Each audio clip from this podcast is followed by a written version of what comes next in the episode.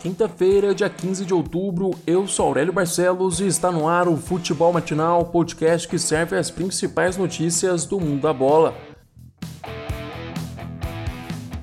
No Allianz Parque, o Coritiba venceu o Palmeiras por 3 a 1 com show da dupla Robson e Giovanni Augusto. O meia fez um gol e deu uma assistência, enquanto o atacante marcou duas vezes no duelo e ainda deu um passe para gol. Mesmo fora de casa, o Coxa, que começou a rodada na zona de rebaixamento, foi superior ao Verdão. Logo aos 8 minutos de jogo, os comandados de Jorginho fizeram uma ótima troca de passes no ataque. A bola chegou em Giovanni Augusto na ponta direita. Ele, ele cruzou para a área e Robson completou para o gol. O Palmeiras, que não parecia muito ligado em campo, sentiu o gol dos visitantes. A situação conseguiu ficar pior aos 24 minutos quando Robson recebeu na entrada da área palmeirense. O atacante dominou a bola, girou o corpo e bateu para o fundo do gol sem chances para o Everton. Imediatamente, Luxemburgo decidiu mudar a equipe, sacou Esteves e o meia Zé Rafael para colocar William e Ramires. Ainda no primeiro tempo, Verdão descontou com Gabriel Veron depois de linda assistência de Patrick de Paula. No intervalo, Vanderlei mexeu mais uma vez no time, tirando Patrick de Paula e Marcos Rocha para colocar Danilo e Rony. Depois das substituições, o Palmeiras conseguiu ficar ainda mais bagunçado na segunda etapa e sofreu mais um gol. Aos 30 minutos foi a vez de Giovanni Augusto aparecer entre a zaga palmeirense e chutar livre para o gol. Com o resultado, Palmeiras chega à terceira derrota seguida, sendo a segunda na própria arena e fica na sétima posição com 22 pontos. Já o Coxa conquistou 3 pontos importantes na briga contra o Z4. O Coritiba agora é o 16º com 16 pontos. No final da noite de ontem, o Palmeiras anunciou a demissão de Vanderlei Luxemburgo em uma nota em seu site oficial. Nessa passagem, o professor comandou o Verdão em 36 partidas, conquistando 17 vitórias, 14 empates e 5 derrotas. Ele também deixa o clube após a conquista do Campeonato Paulista e deixar o Palmeiras com a melhor campanha na fase de grupos da Libertadores. Em Porto Alegre, o Grêmio venceu o Botafogo por 3 a 1 com grande partida de PP. O cria da base fez dois gols na partida e comandou a vitória do tricolor.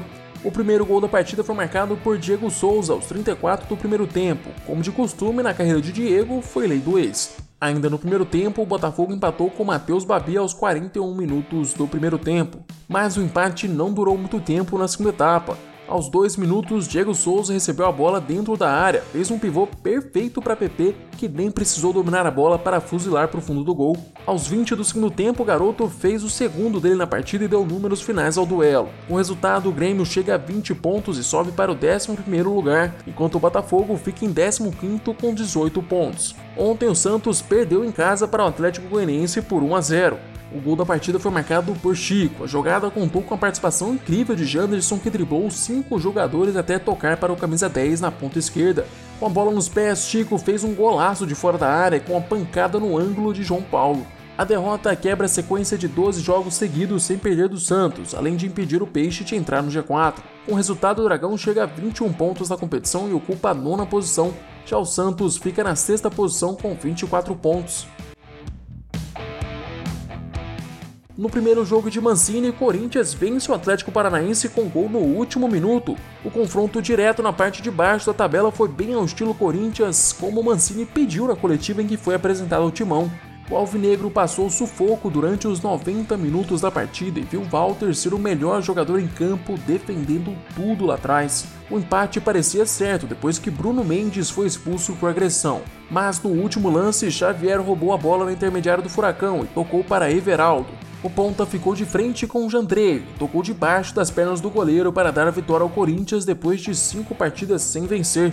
O resultado tira o timão da zona de rebaixamento e o coloca na 14ª posição com 18 pontos. Enquanto isso, o Furacão entra no Z4 e se mantém com 16 pontos. Na Ilha do Retiro, o Sport perde a terceira partida seguida e começa a cair na tabela. Ontem o Leão foi goleado pelo Internacional, o Colorado fez 5 a 3 no esporte. A vitória maiúscula fora de casa deixa o Inter com 31 pontos, empatado com o Atlético Mineiro na liderança do Brasileirão. Enquanto isso, o time de Recife fica parado na décima posição com 21 pontos.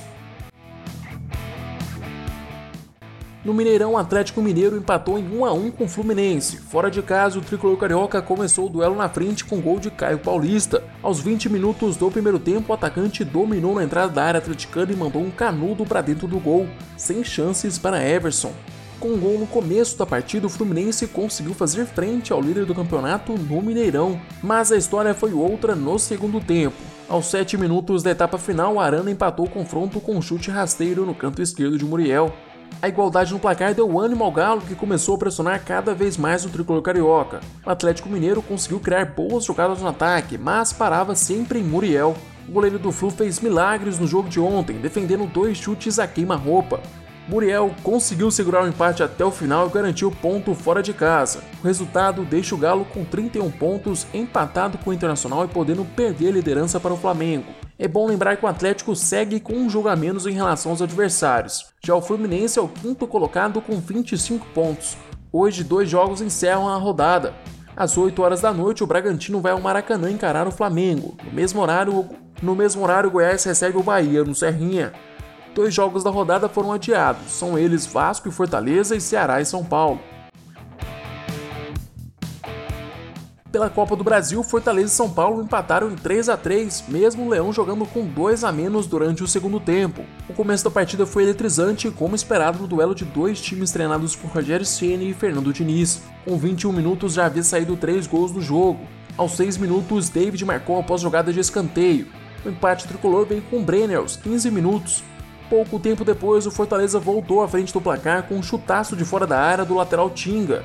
Ainda no primeiro tempo, Luciano empatou o duelo mais uma vez. Na segunda etapa, os ânimos da partida aumentaram. Aos 14 minutos, o goleiro Felipe Alves foi expulso depois de carrinho em Brenner. Fortaleza ficou com um a menos, mas acabou passando na frente no marcador Seis minutos depois da expulsão, Gabriel Dias subiu sozinho no meio da zaga São Paulina para colocar o Leão na frente de novo. A vitória dos cearenses parecia encaminhada até que Carlinhos foi expulso durante uma substituição.